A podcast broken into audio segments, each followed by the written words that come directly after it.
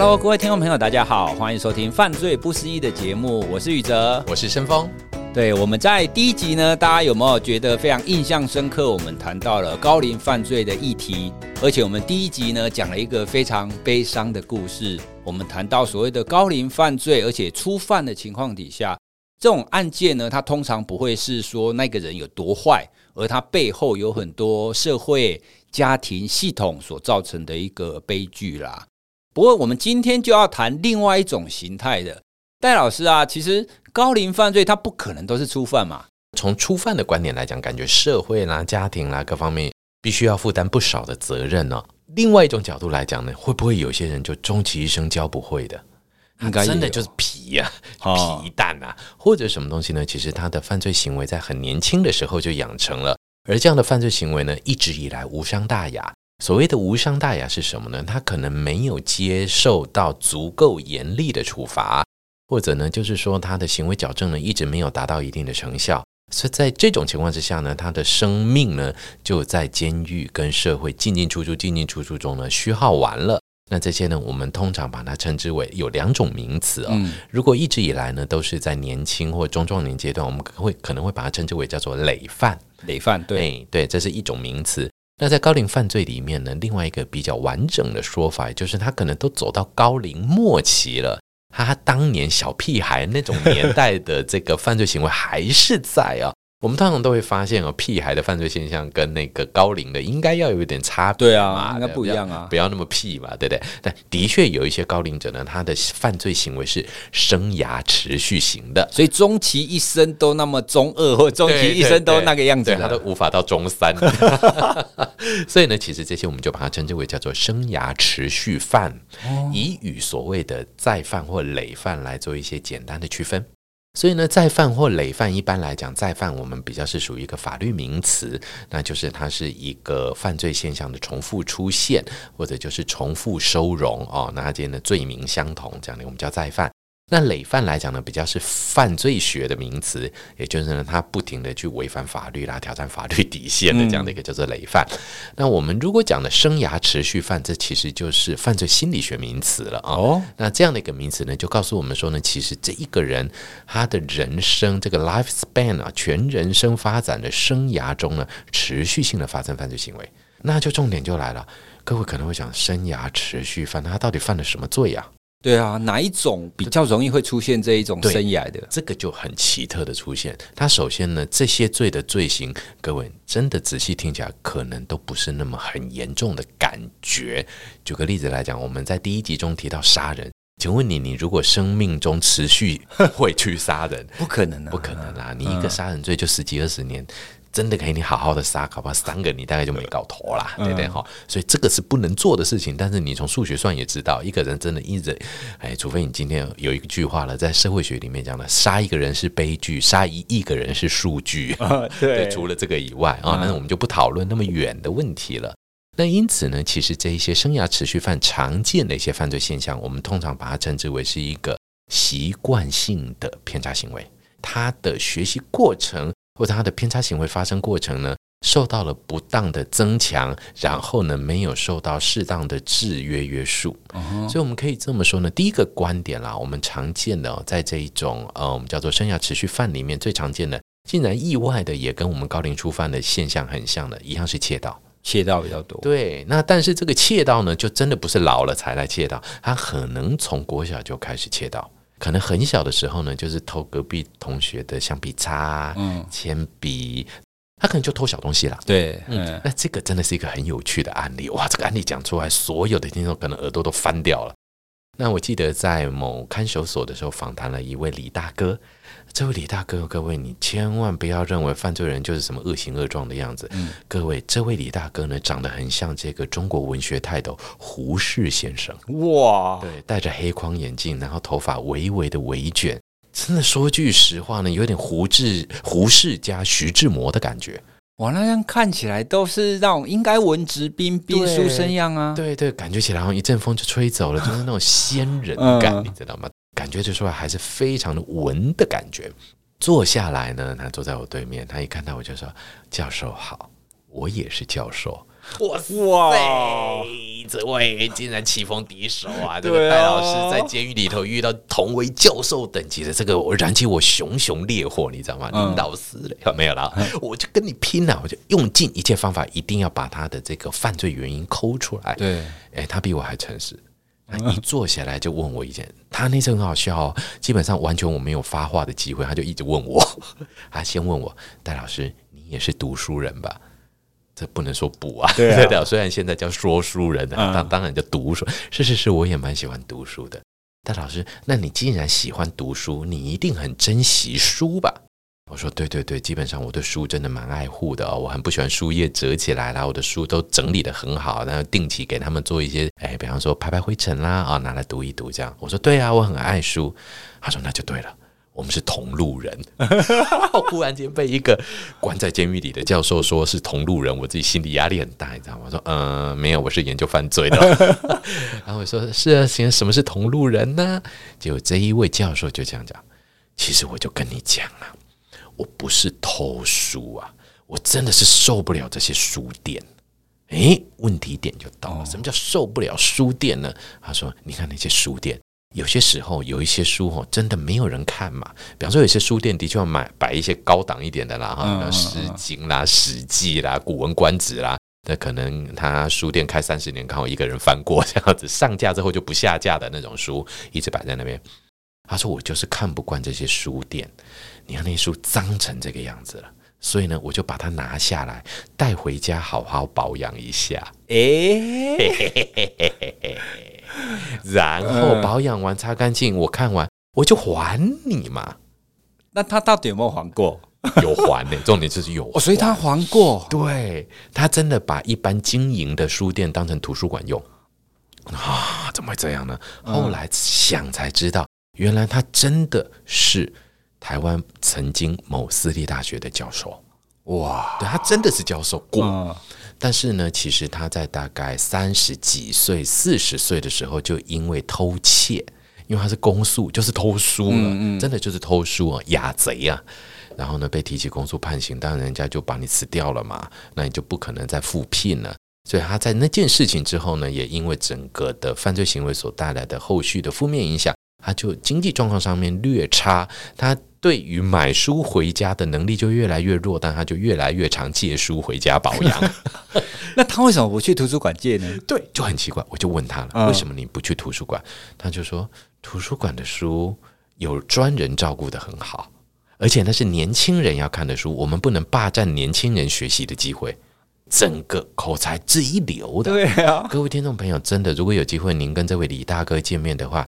你会震撼于他真的是舌灿莲花到戴胜峰的千百倍以上，那个不拿金钟奖真的有鬼，真的非常会说话，而且呢，真的是引经据典。更重要的是什么呢？他还有一个女儿，现在在美国一样是当教授，他会定期寄钱回来给他爸爸买书。他竟然做了一件事情，把女儿寄回来的所有的美金都夹在书页里面存着，他也没有拿去银行放，他就是放在自己家里的某几本书里面。把它夹好，他家里的书里面至少已经放了好几万块美金了。哇，对，那真的叫做书中自有黄金屋啊，真的，真的是黄金屋。那所以呢，他那一次进到呃看守所里面服刑，真的是很短的刑期啊，嗯，六个月。哦，所以如果偷书，大部分都一年以内的刑期，都不是很重啦。与其讲几年以内，不是，当然不过因为他是累犯，所以其实已经渐渐越来越重了哈。那我知道他那一次是第几犯？你猜猜看？第七番，哇，就已经进进出出，进进出出，进进出出，然后就问他说：“啊，大哥，那你之后还想不想进来啊？不要了，我不要进来了，进来这边哈，真的是有入文人风范。”然后我说：“那你出去要记得啊，要带钱啊。”我会，我会，我会带钱，但是这个书商就是不对啊，这个书要保养啊。他脑袋还是在装这些东西，改都改不了。所以其实换个逻辑来讲。我们通常都会发现，这些生涯持续犯呢，在窃盗的这个部分上面来讲的话呢，他们对于物欲可能不是很重，嗯，但是他们可能都有一些奇怪的行为癖好。常见的像是类似这样子的一个类型啊，就是诶，重复的去偷窃一些，他觉得这不是偷，这是借。或者换个逻辑来讲，也有人会有一种比较奇特的一些思维逻辑，就是只要我没破坏，就不叫做犯罪这样的一个观点啊。所以他可能常见的一些现象就会变成是他习惯性的会去侵占一些小便宜啦，或者就习惯性的会去占人家一点什么东西的。那这些东西其实呢，换句话来讲，我们叫做微罪。微罪就觉得好像也还好啊，不是什么严重的事情啊。那常见的也会发现，这个就不见得是限定高龄者了啦哦。我们常见的像我家隔壁纵横多的果树啊，他家的这个树枝伸过来，拔蜡结在我家的领空啊。对，请问我可不可以把拔蜡拿下来吃？哎，对啊，这个是法律问题，我就不讨论。像这真的要黄志豪律师来讲了啊。那但是呢，坦白讲，我也很想摘啊。不过我们正常的做法就，哎，先跟隔壁打个招呼，哎，张奶奶，你拔蜡跑到我家了，我可不可以摘下来吃？哎，张奶奶说 OK，我就把它摘下来吃了嘛啊。那但是的确有些人呢，可能就不是那么的精准，可能比较随性一点啊，嘣就拿来吃了啊。所以这样的一个犯罪现象呢，其实对于我们的生涯持续犯来讲呢，的确也是我们高龄犯罪人中常见的现象。那这些人的问题就出现在哪里呢？其实因为他的罪是微罪，所以他的罪行意识不深，因为他其实也不觉得这到底是他，搞不好他觉得是社会跟他在那边作对，然后觉得哇东西你们想太多了，哇我要判啊，他们都会这样子想啊。所以呢，换个逻辑来讲，你要讲矫正可能性哦，我要很诚实的说，不可能。哇，怎么可能呢、啊？理由在哪里？因为其实他的脑袋里面装的这一些价值观呢，对，其实不是社会上容许的。对，因为听你刚刚讲的那个偷书的那个案例啊，我想到的是他心中的正义。跟我们社会一般人的正义是不一样的。对，他的正义是这些书要好好的被爱惜，没错，这些书要被看。这个的正义是远高于我们不能偷窃的这样子的一个正义。所以，我们就会发现呢，这些人在我们做深度访谈啦，或者做一些矫正的处遇进去的时候呢，他们的回馈比我们还要多。他会很愿意讲，对，然后他甚至他会指责你的错。对，他会觉得你才错好不好？我哪有错？是你们把我关进来，是你们发疯了，我才没有事。对，我进来是修身养性。他想要凸显，他想要让大家知道他的信念，他的正义才是对的。对，所以呢，换个逻辑来讲呢，这会不会是另外一种我们叫做文青型的犯罪嘛？哦，嗯、那但是呢，这样的一个犯罪现象的确存在在高龄者之中。所以呢，这就变成很吊诡的现象哦。有一些人就会变成是所谓的治安的专业户，嗯，就是治安高危人口。比方说呢，今天某个社区里面书不见了，那那哎，又是这个，又是李大哥啊，对，你很容易就被抓到，听刀锤，就是他啊。那所以其实这些人的犯罪现象也因此成为自己生活的绊脚石。嗯，因为呢，其实你进出监狱多次以后呢，人们对你的信任感就丧失了。所以呃，就像这个李大哥，后来我们聊的比较入心了以后，他在跟我讲他的后悔。他的后悔倒不是偷书这件事情，他的后悔是呢，因为他偷书的这个不停要来保爸爸出去这件事情呢，让女儿伤透了心，最后女儿就选择在国外不要回来了。哇，嗯，所以呢，他就觉得反正又要保你，所以他这次虽然短短的只关六个月，但是其实他根本没有办法见到他女儿一面。那我当然希望李大哥永远不要再进到监狱里面去，但是我也知道呢，其实他的行为模式呢，会把他自己放在一个非常危险的环境里面去。那这样的一个犯罪现象，请问是，嗯、呃，我们听众朋友们或社会大众哦，你要怎么样的去理解？当然他们做了行为，对，是错的，对，错的，但他们的犯意这个部分却是扭曲的，嗯。那扭曲，我们能不能教育他们？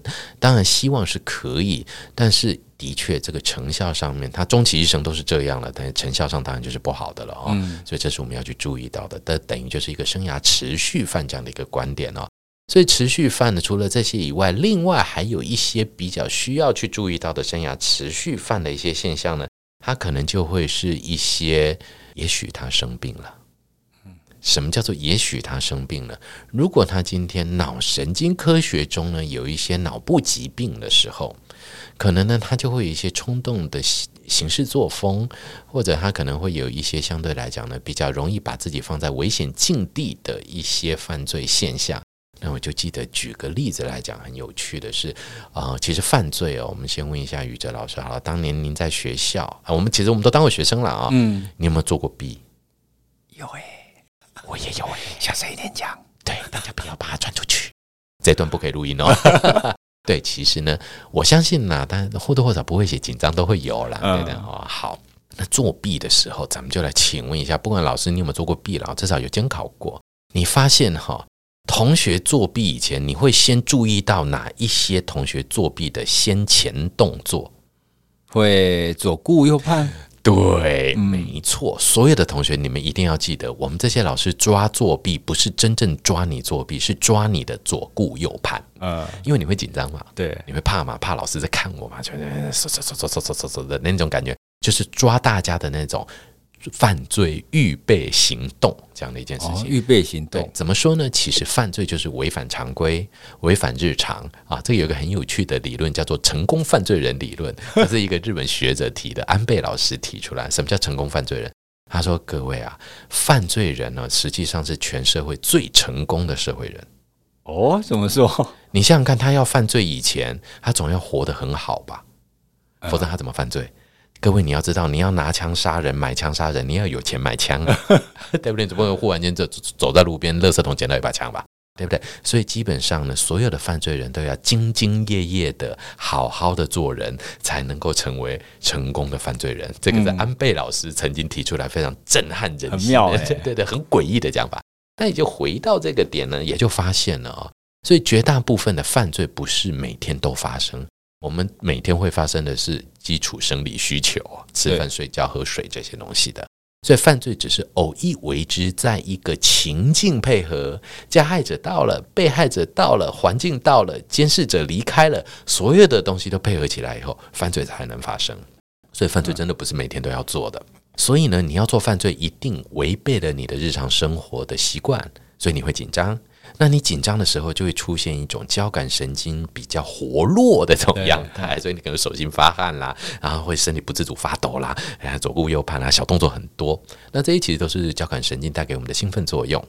好，那问题就来了，有一些人哈，他可能这个部分上面来讲，交感神经的活络的这个阈值啊，就这个 threshold 可能太高了，所以他可能就什么东西白目。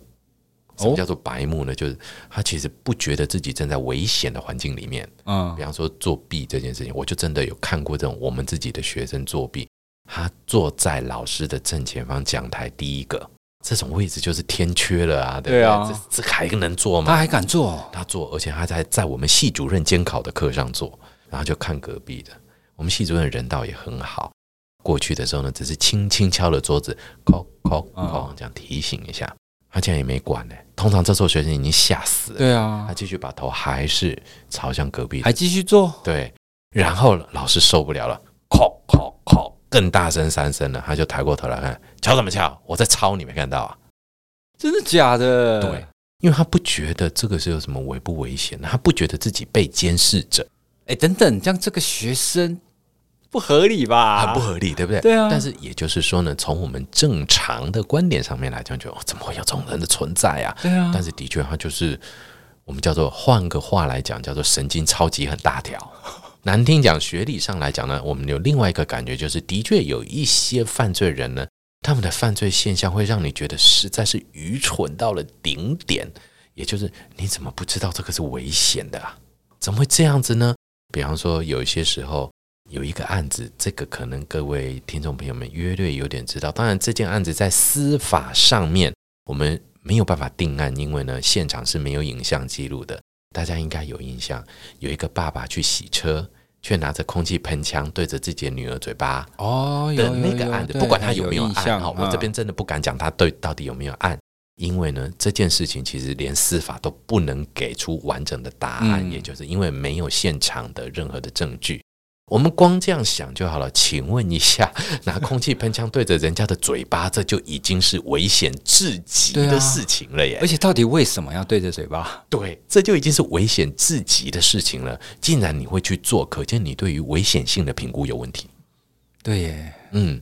那所以，其实当这样的一个犯罪事件不管发生与否，好了，总之你就会觉得天马行空啊。这爸爸，当然爸爸跟女儿有时候玩一些比较刺激一点，像我跟我小孩玩也会蛮刺激的，把他扛在肩膀上甩来甩去的，嗯，OK。但是丢来丢去的，小时候哎，maybe OK，但你真的要把他从十楼丢下来，这个对啊，你要说玩了不可能。嗯，但是如果呢，或者换一个来讲，我们有一个已故的美国摇滚巨星 Michael Jackson，、嗯、曾经有一次在窗台外面秀他的印象。对，啊、各位如果去查，一定有看过这个新闻。这想必也是一个极端危险的。如果那时候他手滑呢，他的王子就不见了。我还记得他那个画面，他是单手抱着小孩，嗯、而且让那个小孩整个跨出那个阳台，双脚悬空晃出去，一下再拉回来。对，这是极端危险的事情，他做了。那当然，他说：“哎呦，我另外一只手是抱着的，我什么什么。”但是再怎么解释，你这个行为是发生的嘛？所以类似这样的一种对于危险情境或者是危险行为所带来后果的预测能力不足，某种程度上面来讲，我们会把它归因，或者是发现这些朋友们呢，可能他们在大脑呢会的确会有一些缺陷。那这些缺陷呢，除了这一种我们叫交感神经或评估的能力的变化之外呢，当然还有一些发现了啊，比方说比较常见的，大概就是语文能力不足的现象。那我们会发现这些现象呢，蛮常出现在就是冲动型犯罪的重复出现。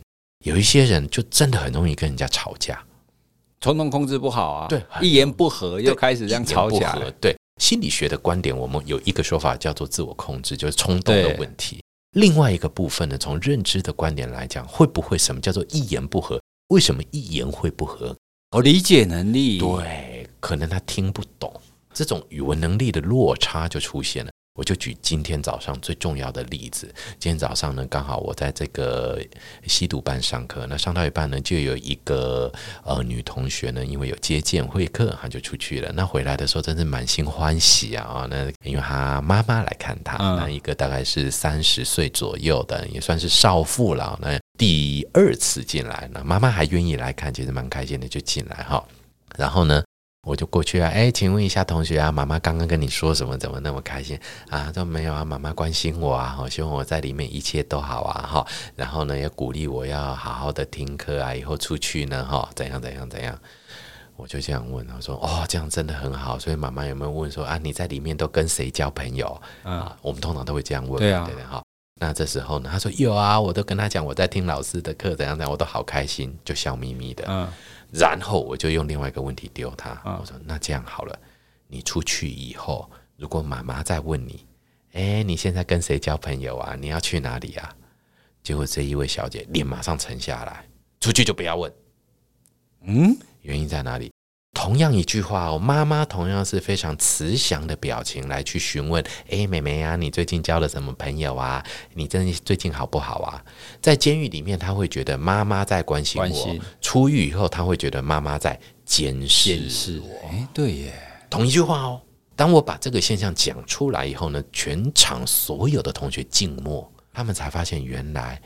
发话权在自己手上，是自己把自己推到与家人不和的这条路上。诶，我觉得你刚刚这个例子很棒，诶，因为一模一样的一句话。因为真的有的时候我们会跟人家不和，有的时候是一句话，然后我们自己把它解读成好的还是坏的。另外一句话的解读，那这种语文能力的缺陷呢，的确会是冲动型犯罪，那永生永世都陪着你的哦。嗯，因为你没有办法去参透这些，因为人跟人的沟通还是得要靠语言嘛。对啊，就像我们今天 podcast 的各位就是听戴老师跟宇哲老师讲话，对对对，你听不懂我们的话就是听不懂，嗯，你要曲解就是曲解哦。所以换一个逻辑来讲，语文能力也会是一个非常深刻的问题。这个我相信在心理学这个部分，宇哲老师一定会有更多的心得啦。而且你刚刚讲的这种情况啊，我想象起来，如果他真的是因为这种语言理解方面的问题，倒也不是说他一定听不懂别人讲什么，嗯、而是他会把他从另外一个不好的一个方向去理解。没错。可是如果是这样子。他好像也很难修正过来耶。对，你有没有发现？其实，呃，我相信各位听众朋友们自己反省一下自己就好了。嗯，有些人讲的某些话就是刺耳。嗯，对，对对。我们先不讲忠言逆耳这四个字好了，但是你就会发现，同样一句话在不同的人嘴巴里面讲出来呢，基本上就是刺耳的，就是讨厌。对，有的就是讨厌，对对。我们叫什么叫人帅金城武啊？对对，还是人丑什么的讲。所以换个逻辑来讲啊，也就是说呢，我们人们在主观解释整个世界的时候，这是我套一句佛经的讲法好了。佛经就曾经讲过一句话，讲什么呢？就是说你用这个菩萨的眼睛看世界啊，则人人皆成菩萨呀。嗯，他说你用这个夜叉，也就是这个负面角色的这个角度来看世界，则人人皆成夜叉。其实这个观点就是建立在这里。所以，我们就会发现呢，生命持续型、生涯持续型犯罪的这些人们呢。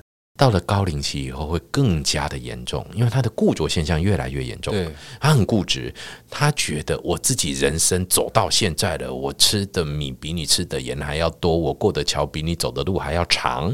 他们有非常多的这些思维的时候，其实他根本没有办法思考自己是不是认知状态上或他的一些知识处理机模是错的。刚刚我们大概有谈到了三种嘛，第一种就是他心中的正义跟社会一般的正义不一样的嘛。那第二种我们刚刚也谈到，可能有一些大脑功能失调，他会冲动控制不好。嗯。那第三种我们谈到这些，因为语言理解跟一般人不一样的情况。是。那也的确，这三种都是很难修正，而且也是越老他可能会越严重的。对，也就是其实它是一个积习难改。对。可是听起来好像也。你好像也不能说这个人真的很坏哦。对，你与其说他坏，不如说他坏掉了哦。对，他倒不是坏，他是坏掉了。他真的有一一些地方跟一般人不一样，倒也不是他是一个坏蛋呐。因为我们一般都会觉得说，那些犯罪人就是这个人心肠不好，对，他是坏人，或者刻意怎样怎样。对，那他们可能都是某一些功能失调的关系，或者是某一些信念跟一般人不一样，所以会做出跟我们一般大众不太一样的行为。嗯，所以呢，与其说跟我们一般大众不太一样的行为，另外一个角度来讲，应该是说做不出我们期望的行为。哦，也也也是可以这么说，对，嗯、没错。其实呢，也就是说呢，我们一般都会希望高龄者应该是一个温和的，嗯，那应该是一个弹性很高的，就是老爷爷老奶奶啦，然后含饴弄孙，慈祥，对，这些就是名词上就要挂的这些啊、哦。所以呢，高龄者里面如果有一些相对来讲比较计较，我们也不要讲这比较实际好了，务实理性，务实理性呢，对年轻人来讲叫做好的，在高龄者来讲就叫做计较。哎，对耶，对，换个角度上面来讲，其实社会上整体对于高龄呢，也会有一点点的偏见啦，一些刻板印象，希望贴上一些什么在他们的身上，那这样子呢，就会更加深这些生涯持续犯的这一些问题点了哦。所以呢，这些生涯持续犯呢。他们的确就是渐渐、渐渐、渐渐的走上了这个没有办法离开犯罪的一个轮回。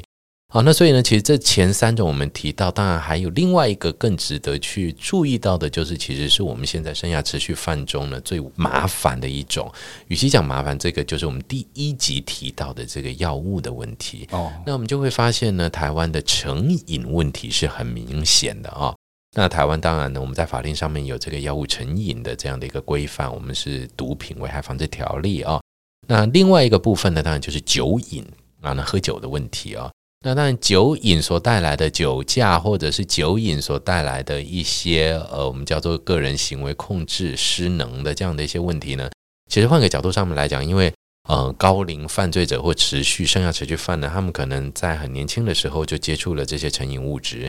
那这些成瘾物质呢，当然就呃慢慢的，真的是非常非常缓慢的侵蚀他的身心状态啊。那在大脑受损、身心状态不稳定的情况之下的时候呢，高龄者其实这就是问题点了。我们会发现呢，可能他们年轻的时候的犯罪现象不那么的明显，虽然他们是生涯持续型的啊，但他到高龄以后呢，就越来越频繁的再犯。那这真的就是充分代表他的身心理的状态已经到了一个临界破坏的一个点了，已经不行了，对，没有办法修复，对，真的是没办法了，这没有办法去做任何的医疗啦，各方面哦。所以换个角度上面来讲，他们就更像一个百分百的病人。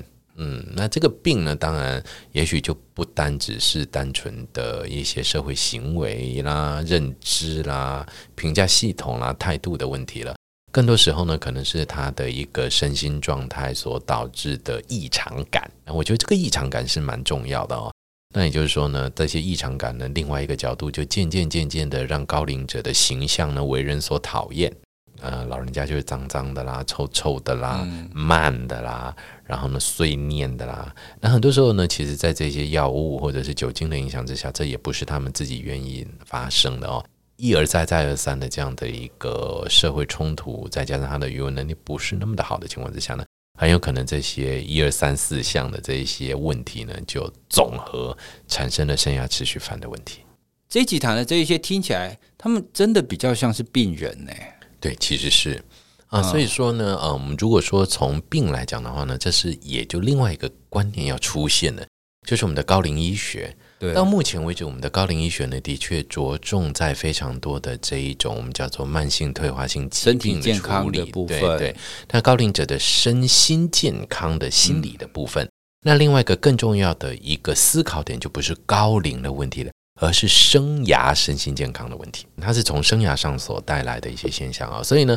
呃，我们当然呢，在国外各方面呢，也有非常多的这一些研究，就开始去思考一个点，也就是说，你年轻时种的因呢，老人了以后就收那个果哦，类似这样的一个长期的一个思考。所以换个角度上面来讲，我们犯罪往往针对的都是犯罪行为，就是发生当下，以及我们今天被检举啦，或者被逮捕之后的一些法律责任这样的一个问题。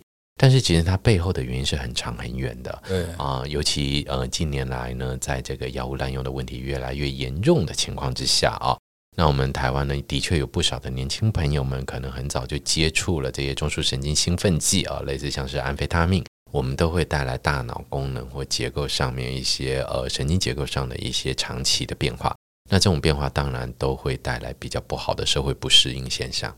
这一集的确又让我有另外一个不一样的观点呢，因为一刚开始我们只是觉得，哎，犯罪就是这一个人的问题。嗯。那我们上一集谈到比较是社会跟家庭面的问题，那这一集让我印象非常深刻的，它其实是一个生涯发展的问题，对，身心生涯的问题。对，哦，所以听起来犯罪真的不是那么单纯，就只有一个人的事哈。